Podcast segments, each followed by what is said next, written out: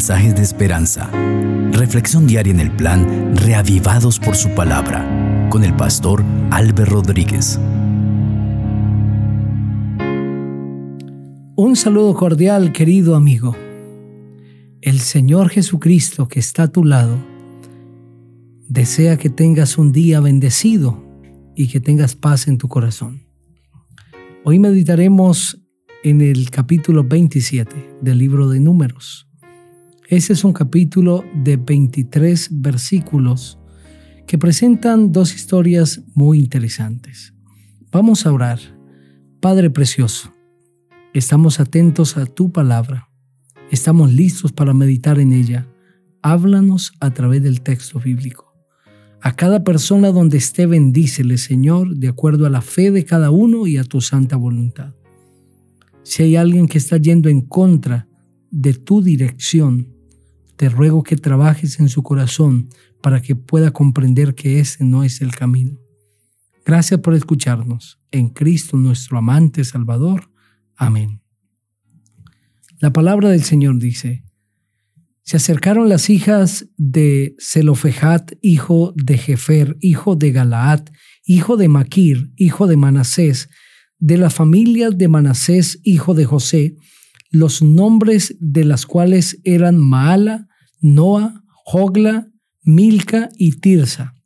Se presentaron delante de Moisés y delante del sacerdote Eleazar, delante de los príncipes y de toda la congregación a la puerta del tabernáculo de reunión y dijeron, Nuestro Padre murió en el desierto. Él no estuvo en la compañía de los que se juntaron contra Jehová en el grupo de Coré, sino que por su propio pecado murió y no tuvo hijos. ¿Por qué será borrado el nombre de nuestro Padre de su familia? ¿Por no haber tenido hijos? danos alguna heredad entre los hermanos de nuestro Padre. Moisés llevó su causa delante de Jehová, y Jehová le respondió a Moisés, Bien dicen las hijas de Zelofejat, le darás la posesión de una heredad entre los hermanos de su padre, y traspasarás la heredad de su padre a ellas. Y a los hijos de Israel les dirás, cuando alguien muera sin dejar hijos, traspasaréis su herencia a su hija. Si no tiene hija, daréis su herencia a sus hermanos. Y si no tiene hermanos, daréis su herencia a los hermanos de su padre. Si su padre no tiene hermanos, daréis su herencia al pariente más cercano de su familia, y de éste será. Para los hijos de Israel esto será una norma de derecho, como Jehová mandó a Moisés. Jehová dijo a Moisés, sube a este monte Abarim y verás las tierras que he dado a los hijos de Israel. Después que las hayas visto, tú también serás reunido con tu pueblo como fue reunido tu hermano Aarón, pues fuiste rebelde a mi mandato en el desierto de Sin, en la rencilla de la congregación, no santificándome en las aguas a los ojos de ellos. Estas son las aguas de la rencilla de Cades en el desierto de Sim. Entonces respondió Moisés a Jehová, Jehová, Dios de los espíritus de toda carne, ponga sobre la congregación un hombre que salga delante de ellos y que entre delante de ellos, que los saque y los introduzca para que la congregación de Jehová no sea como rebaño sin pastor. Jehová dijo a Moisés, toma a Josué hijo de Nun, hombre en el cual hay espíritu, y pon tu mano sobre él. Preséntalo luego ante el sacerdote Eleazar y ante toda la congregación, y le darás el cargo en presencia de ellos. Pon parte de tu dignidad sobre él, para que toda la congregación de los hijos de Israel le obedezcan. Él se presentará ante el sacerdote Eleazar y le consultará por el juicio del Urim delante de Jehová. Por el dicho de él saldrán y por el dicho de él entrarán. Él y toda la comunidad de los hijos de Israel junto con él. Moisés hizo como Jehová le había mandado, pues tomó a Josué y lo presentó ante el sacerdote Eleazar y ante toda la congregación.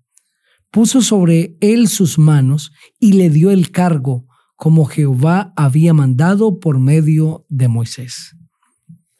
Hay dos historias interesantes, dos eventos que se presentan a través de este corto capítulo. El primero tiene que ver con las hijas de Zelofejat. Estas jóvenes, estas muchachas, no habían recibido herencia porque el censo se había hecho entre los varones. Por lo tanto, las damas habían recibido su herencia a través de los varones, a través de sus esposos. Pero en este caso, estas mujeres no habían recibido herencia. Su padre había muerto en el desierto. Por lo tanto, su padre no recibió herencia y ellas se quedaron sin tierra. Pero van delante de Moisés, son unas mujeres decididas, pero respetuosas. No altercan con Moisés, tampoco hacen una rebelión y una conspiración como la de Coré sino que de manera respetuosa, respetando justamente la organización y el liderazgo que Dios había puesto sobre el pueblo de Israel, acuden delante de Moisés, estando allí también el sacerdote Eleazar y también los príncipes del pueblo de Israel. Estas mujeres, Maala, Noa, Jogla, Milca y Tirsa, cinco mujeres, hacen su petición y es darnos también a nosotros herencia. Nosotras también queremos tener tierras. Por favor, concédanos esto. Y Moisés, que no tenía una respuesta inmediata, consulta a Dios. Le pregunta, el versículo 5 dice, Moisés llevó su causa delante de Jehová. Qué bueno, qué grato es llevar las causas delante de Jehová. En muchas ocasiones de la vida nos vamos a encontrar que no conocemos el camino, no sabemos hacia dónde ir, no conocemos el camino hacia dónde tenemos que dirigirnos. Estamos en una encrucijada. Hay una decisión o varias decisiones que tenemos que tomar y no sabemos cuál es la mejor opción es necesario presentar delante de Dios nuestra causa. Preguntarle al Señor qué piensa, cuál es su voluntad, qué quiere Él. Y cuando nos postramos así delante del Señor, Él siempre hará. El Señor se manifestará. El Señor hará su santa voluntad. Por eso, hoy el Señor quiere invitarte a poner todos sus planes delante de él.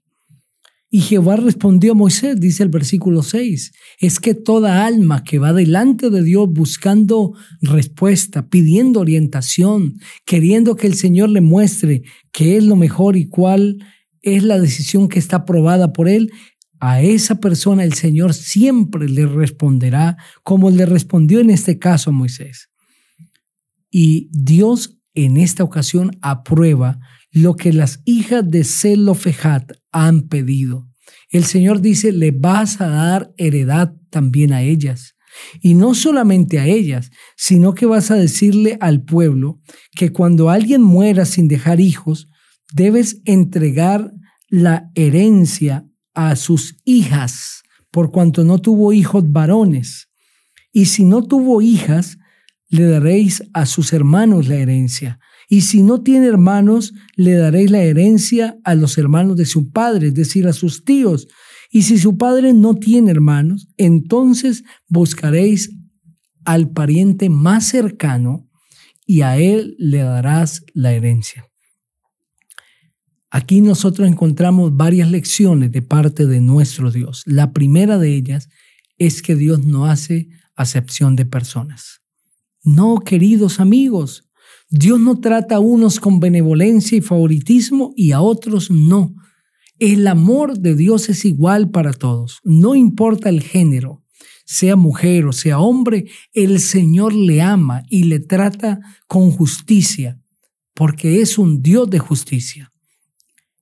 La segunda verdad que encontramos es que el Señor es un Dios bondadoso, pero al mismo tiempo es un Dios justo y recto. En su bondad, Dios trata a sus hijos con justicia. Estas mujeres necesitaban recibir su herencia. Se iría a constituir esta en la propiedad a través de la cual iban a subsistir, se iban a sostener. Por lo tanto, el Señor en su misericordia, en su bondad, les entrega esta propiedad. Pero también Dios hace justicia y establece unos criterios de justicia para todo el pueblo. Ese es el Dios maravilloso. Entrega tu causa delante de Dios. Si sientes que no se te está haciendo justicia, que no se te está tratando de una manera equilibrada, con bondad, con amor, que se te está despojando de tus pertenencias, presenta tu causa delante del Señor y Él hará por ti lo que tú no puedes hacer. A partir del versículo 12, el Señor le dice a Moisés que ha de nombrar a Josué como su sucesor. Y Josué es nombrado como el sucesor de Moisés.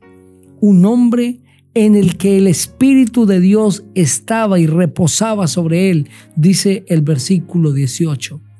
Josué nunca imaginó que Dios lo tenía para ser el caudillo de Israel, para ser el sucesor de Moisés. Pero Dios vio la manera como Josué siempre se portó, vio su entrega, su vocación, vio la manera dedicada como Josué trabajaba para Dios incluso en las cosas pequeñas y ahora Dios lo pone sobre cosas grandes, porque el que es fiel en lo poco, también lo será en lo mucho. Querido amigo, en esta hora deseo que sea fiel al Señor, porque Dios tiene para ti grandes planes, sueños muy altos. Como es más alto el cielo que la tierra, así los planes de Dios contigo son más altos que los tuyos. Ora conmigo, Padre maravilloso, anhelo que tus planes se realicen en mi vida. Ayúdame a serte fiel como lo fue Josué, a ser justo como en el caso de las hijas de Zelofejat. Que sea tu gracia, Señor, sobre cada uno de nosotros. En el nombre del Señor Jesucristo. Amén. Que el Señor sea contigo